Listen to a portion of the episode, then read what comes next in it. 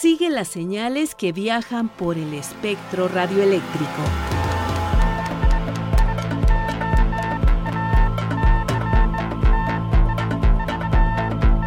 Sintonía libre. Sintonía libre.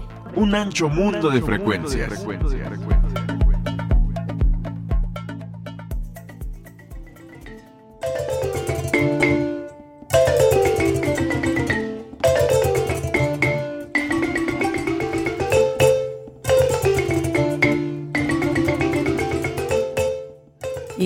Que la sintonía sea libre y las escuchas compartidas. Esa es la manera de seguir manteniendo viva la radio. La radio y además la afición que de ella se desprende como es el diexismo. El equipo de Sintonía Libre agradece su escucha, su participación y sus reportes. Como cada semana me acompaña Alejandra Maldonado, quien nos dirá qué es lo que tendremos el día de hoy en este espacio. En esta emisión escucharemos a un amigo entrañable de Sintonía Libre, Ignacio Mauleón Cruz, originario de Tuxtepec, Oaxaca. Él es un apasionado de la radio y por supuesto es diexista. Desde hace muchos años, él hizo de la radio un elemento de educación y entretenimiento para sus hijos. Bueno, y además tendremos la participación de Martín Herrera, quien nos hará una cordial invitación para celebrar la edición número 29 del encuentro de radioescuchas y diexistas. Él nos dirá en dónde se va a llevar a cabo y en qué días. Por su parte, Luis Alejandro Vallebueno nos hablará de Radio Canadá Internacional.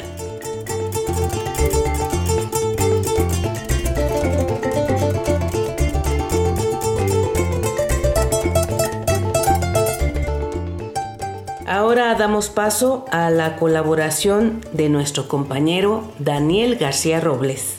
Adelante, Daniel.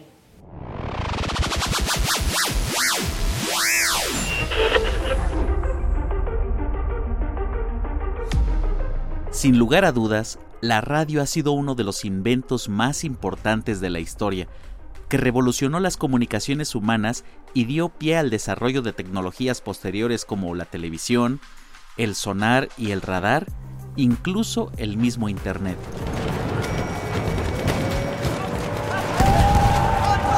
La radio en la Segunda Guerra Mundial era muy poderosa, ya que servía como arma propagandística para intimidar a los adversarios e informar a los escuadrones de las estrategias a tomar.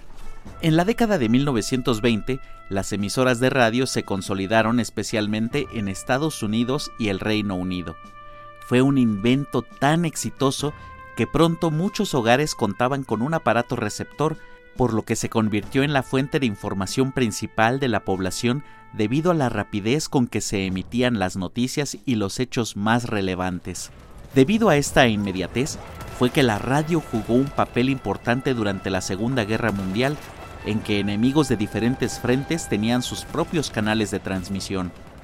Un mal comunicado podía costar la muerte de miles de soldados y la pérdida de territorios. También se desarrollaron claves y cifrados que solo reconocía el bando emisor. Si el enemigo interfería el mensaje y lograba decodificarlo, podría costarles muy caro al bando contrario. Por otro lado, la radio también se utilizó para misiones de espionaje. Fue una herramienta imprescindible para los agentes que estaban en territorio enemigo, como arma psicológica también fue importante no solo por sus emisiones de información, sino también para manipular la opinión de la población de los países enemigos.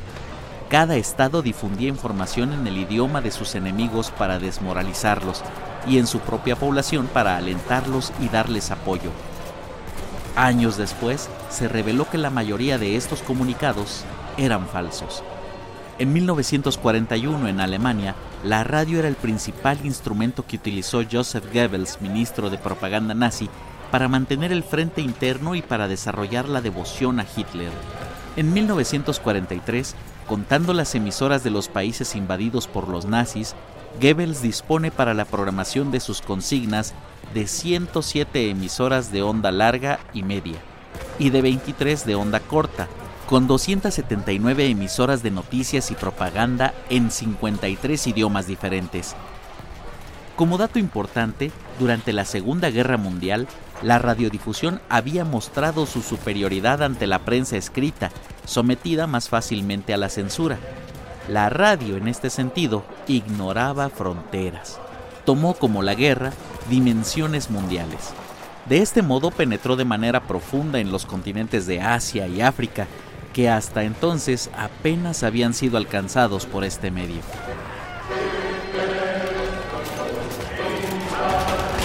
Yo soy Daniel y te invito a que continúes con nosotros. Esto es Sintonía Libre, un ancho mundo de frecuencias. Sintonía Libre.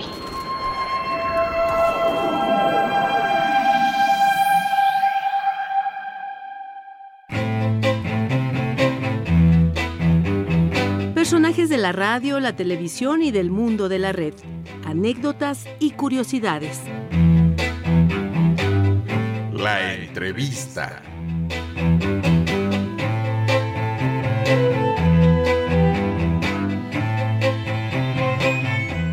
Me da mucho gusto recibir en Sintonía Libre a un viejo amigo diexista con una larga historia y colaboración en este mundo del el diexismo, del amor a la radio y agradezco mucho que desde Tuxtepec, Oaxaca, podamos enlazarnos vía telefónica.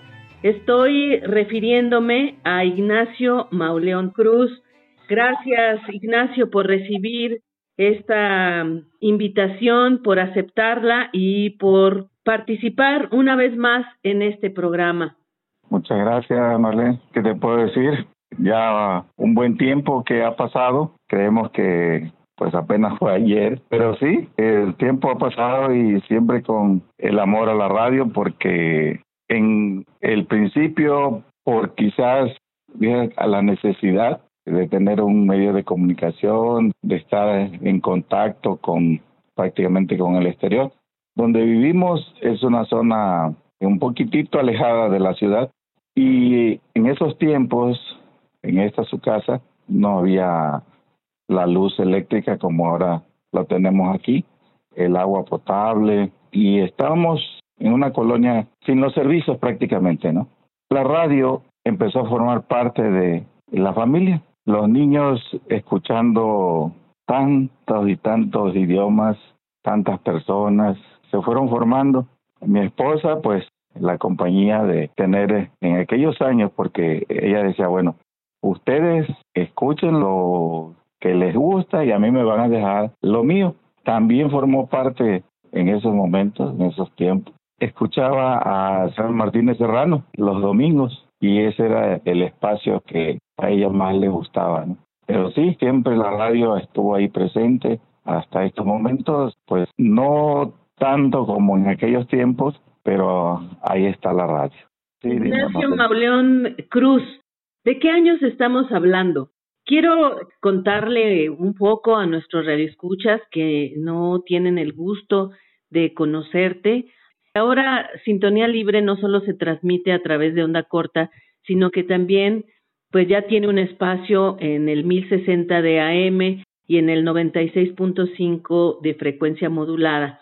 Eso significa que hay gente que no está todavía familiarizada con el tema del diexismo, que no saben cuáles son las dinámicas pero que una parte importante y bonita del diexismo es que somos una comunidad de amigos, de constante comunicación, que de repente esos hilos amistosos se pierden por cuestiones personales, pero que se pueden retomar en el momento que cada quien lo decida. ¿Qué ha sido el caso contigo? Nos alejamos un poco de ti por la historia personal de cada quien. Pero me gustaría que le platicaras un poquito más a nuestros radioescuchas de qué años estamos hablando, porque tampoco ha pasado una eternidad para saber cómo van evolucionando las comunidades, la radio misma, y saber que estamos hablando sobre todo de esta importancia de escuchar la radio de onda corta.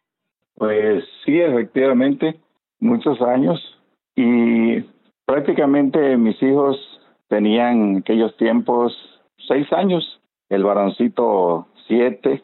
En esos tiempos empezaron a ir a la escuela primaria aquí en la colonia obrera. Y era algo tan curioso porque le decía yo a ellos, escuchen esto. Y se quedaban ahí por un buen rato. Cuando llegó el momento de que en la escuela les pedían tareas, ellos tenían respuesta para todo.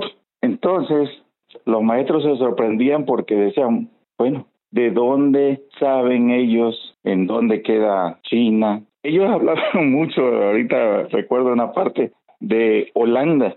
Es que nosotros tenemos un amigo que se llama Jaime, tenemos un amigo que se llama Alfonso y viven en Holanda.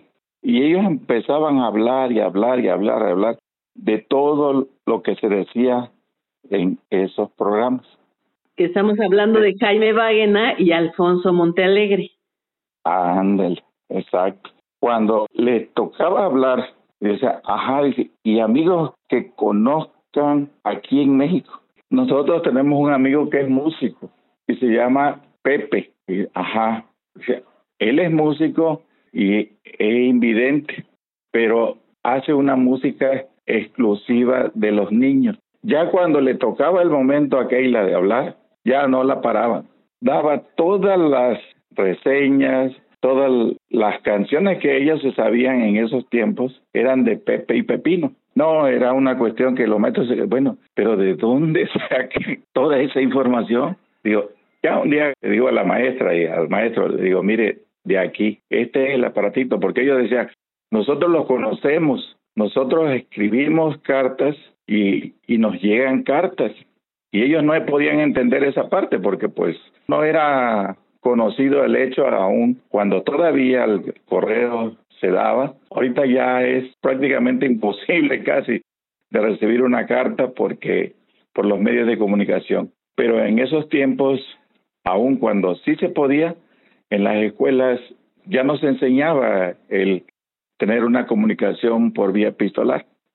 Y ya le llevo el manchón de cartas a la escuela, todo lo que eran recuerdos de aquellos eventos que íbamos y ahí fue cuando ya los maestros dicen, oiga, pero que pensábamos que eran cuentos de los niños, que eran pues ideas de quién sabe dónde. Entonces, esos niños siempre crecieron un poco adelantados, se podría decir, a sus tiempos. Isaac muy, muy especial en, con respecto a su forma de hablar, de expresarse en cualquier evento. Y de Keila, pues, esa se enojaba cuando sacaba un 8 de calificación. Entonces, toda su niñez en la escuela primaria fue muy, muy especial porque pues siempre nuestros momentos de poder salir de esta región era cuando se realizaban los eventos en cualquier parte del país, los encuentros y existes. Ahorrábamos prácticamente todo el año y íbamos a esos encuentros. Estuvimos en Oaxaca, en Guanajuato, y antes de llegar a Guanajuato, estuvimos una semana en México recorriendo las emisoras de onda corta y la emisora preferida de mi esposa. Ahí estuvimos en el evento con el señor Martínez Serrano, estuvimos en Radio México, estuvimos con ustedes ahí en Ángel Urraza y para nosotros era nuestra vida el poder visitar a esas personas que nos nutrían estando en casa con toda esa información que nos llegaba. Entonces, por eso todo giraba al, alrededor de la radio. Ignacio Mauleón Cruz, recuerdo con muchísimo agrado la historia de tu familia, que así es conocida en el mundo del diexismo mexicano como la familia Mauleón Tolentino, porque creo que también nos marcaron de una manera muy particular, sobre todo por esto que narras de que ahorraban. Y recuerdo mucho que incluso dejaron un año de comprar tanque de gas y cocinaban con leña para poder ahorrar y venir a o, ir a los encuentros diexistas. Y creo que eso se agradece mucho porque quienes nos dedicamos a esta labor de hacer radio, pues tiene un sentido más cálido, sabemos a quién nos estamos dirigiendo. Esto que comentas que los niños decían tenemos unos amigos en Holanda, en realidad eran unos amigos porque Jaime Váguena y Alfonso Montealegre, pues también hacían comunión con toda la comunidad diexista y en las ocasiones que les tocó estar por acá en los encuentros diexistas, pues era eso, un intercambio, un convivir y compartir con toda la gente que ahí se reúne. Y que quiero tomar de pretexto esto que nos acabas de narrar para poder escuchar la invitación al próximo encuentro diexista que se llevará a cabo en Pachuca, Hidalgo, y cuyo organizador es Martín Herrera. Entonces vamos, a escucharlo y continuamos con esta charla.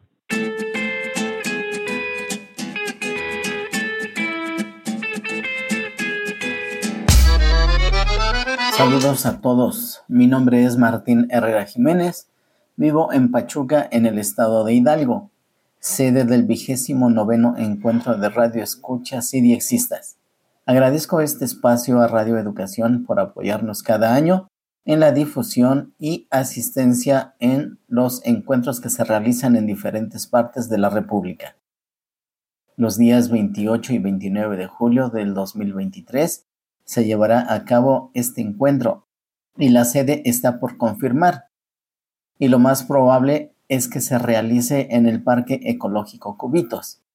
Esta es una reserva ecológica que se encuentra dentro de la ciudad de Pachuca. Esta invitación está dirigida a todos los radioescuchas, dixistas, radioaficionados y las personas interesadas en la sintonía de estaciones de radio. Para las personas que no tienen conocimiento del dixismo, se les enseñará a elaborar informes de recepción para obtener la tarjeta QSL, y a elaborar antenas externas para tener una mejor sintonía. Dentro de las actividades externas se tiene contemplada la visita a una emisora de radio local e ir al Parque Nacional El Chico, que está a unos 20 kilómetros de Pachuca y a unos 3.000 metros sobre el nivel del mar. Conforme se vaya avanzando en la organización de las actividades, se dará a conocer por medio de este espacio lo cual agradezco mucho nuevamente por el apoyo. O en la página de Facebook de Diexismo Extremo, canal de YouTube, grupo de X México y canal personal de YouTube. Me pueden encontrar como Martín Herrera J. O también me pueden escribir al correo electrónico mnhajz65 arroba gmail.com o me pueden llamar o escribir al WhatsApp al siguiente número telefónico. Signo de más 52 77 11 95 98 73. Saludos y hasta pronto.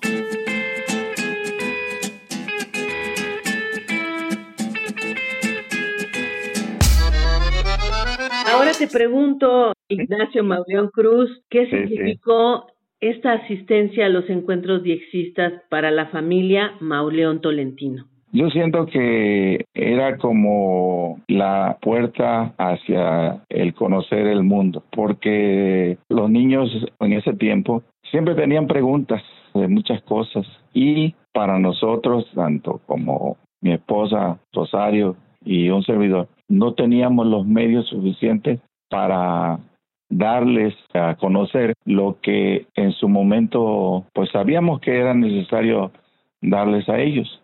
Y de esa manera ya nosotros nos íbamos preparando poco a poco y en el momento que llegábamos a esos lugares, ahí conocíamos prácticamente todo lo que anhelábamos. Los niños, por su lado, preguntaban y cuando se llegaba el momento de ya interactuar con las visitas que nos llegaban de otros lugares, otros países, los representantes de esas emisoras, ellos se, desataban, daban por su cuenta.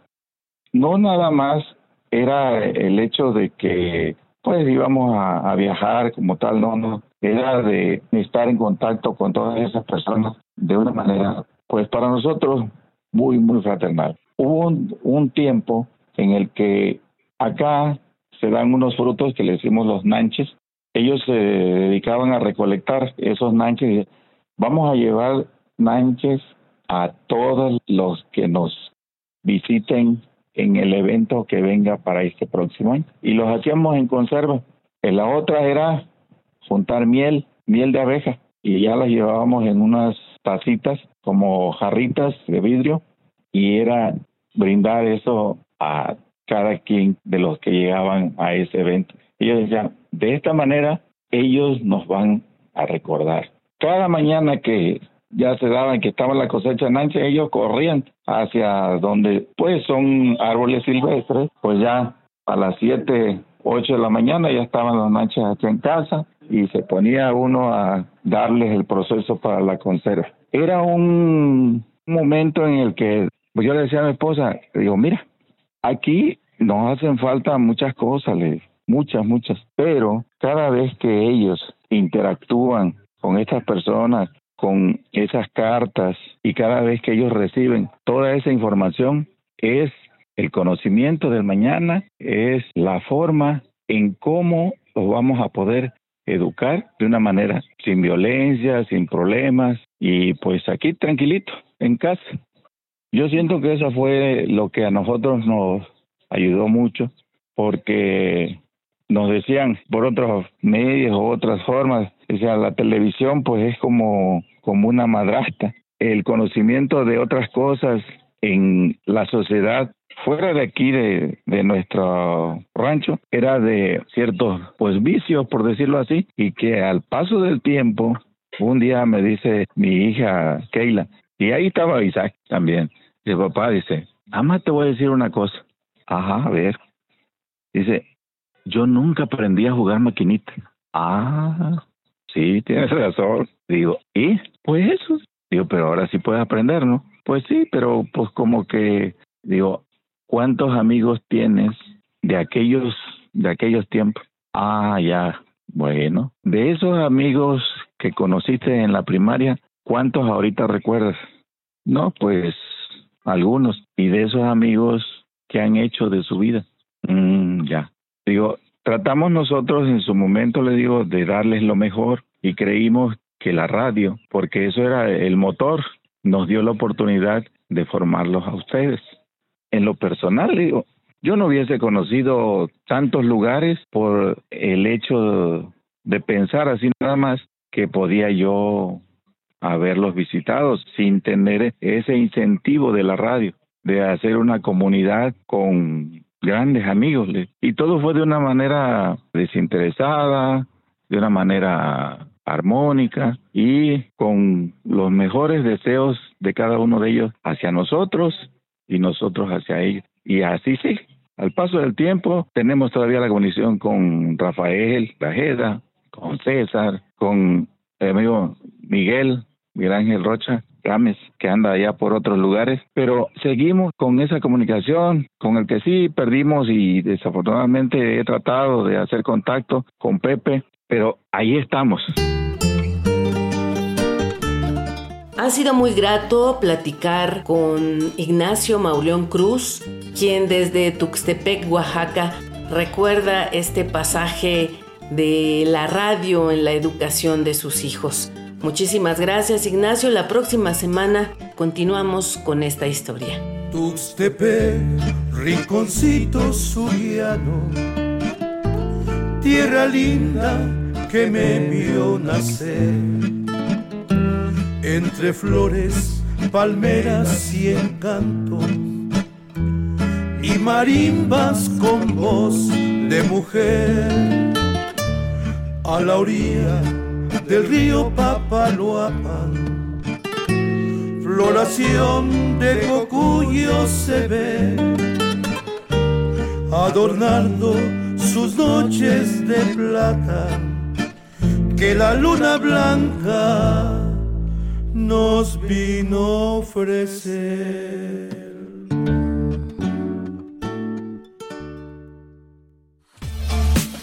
Para estar en sintonía con el diexismo, Escríbenos.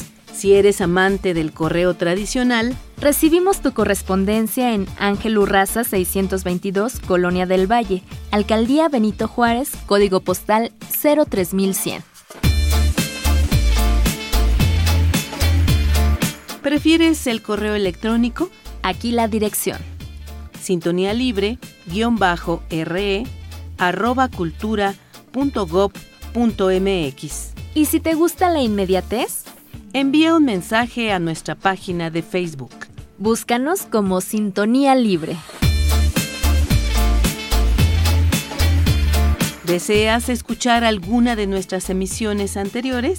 ¿Te perdiste la transmisión de alguno de nuestros programas? Descarga o escucha los podcasts de nuestra página www.e-medioradio.edu.mx. Encuéntranos como Sintonía Libre.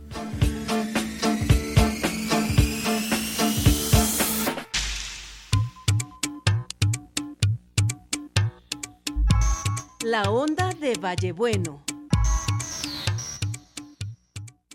Buenos días, buenas tardes, buenas noches, queridos amigos oyentes de este su programa Sintonía Libre, el espacio idexista que cada semana nos brinda Radio Educación.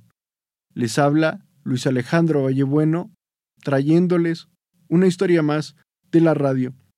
Y hoy viajaremos al pasado de Radio Canadá, una emisora muy querida por todos los que las escuchamos a lo largo de los años. Radio Canada International. Radio Canada International. Radio Canada International. Radio Canada International. Radio Canadá fue inaugurada por el primer ministro William Mackenzie en 1945. En este momento el mundo se encontraba en la Segunda Guerra Mundial. Las tropas canadienses que estaban destinadas en Europa tenían que hacer escuchar la voz de su patria allende los mares. Así que la primera transmisión de Radio Canadá ocurrió el 26 de febrero de 1945. Estos programas iniciales no solo se dieron en inglés, sino también en checo, alemán y también en francés, y fueron cedidos los espacios por parte de la BBC de Londres. En tiempos de paz se sirvió para la propaganda en tiempos de Guerra Fría y para llevar el interés de Canadá en los mares.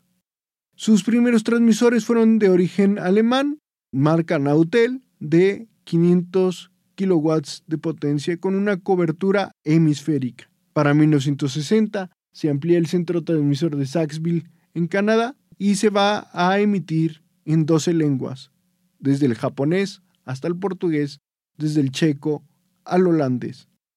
En 1945, solo 30 países en onda corta tenían emisiones y Canadá se ponía a la vanguardia con 7 horas diarias de transmisión y llegaban a miles de espectadores. En 1994 se retiran unas emisiones especiales para la Fuerza Armada y para territorios apartados del norte de Canadá.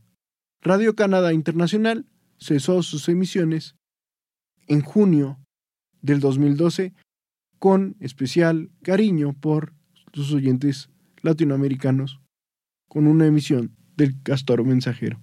Hasta aquí me recuerdo de lo que fue el inicio de las transmisiones de Radio Canadá Internacional y conmigo será hasta la próxima semana. Un saludo mis amigos. Que la sintonía sea libre y las experiencias de escucha compartidas. Te esperamos en nuestra próxima emisión. Así llegamos al final de este programa. Participamos Luis Alejandro Vallebueno, Daniel García, Alejandra Maldonado y Marlene Reyes.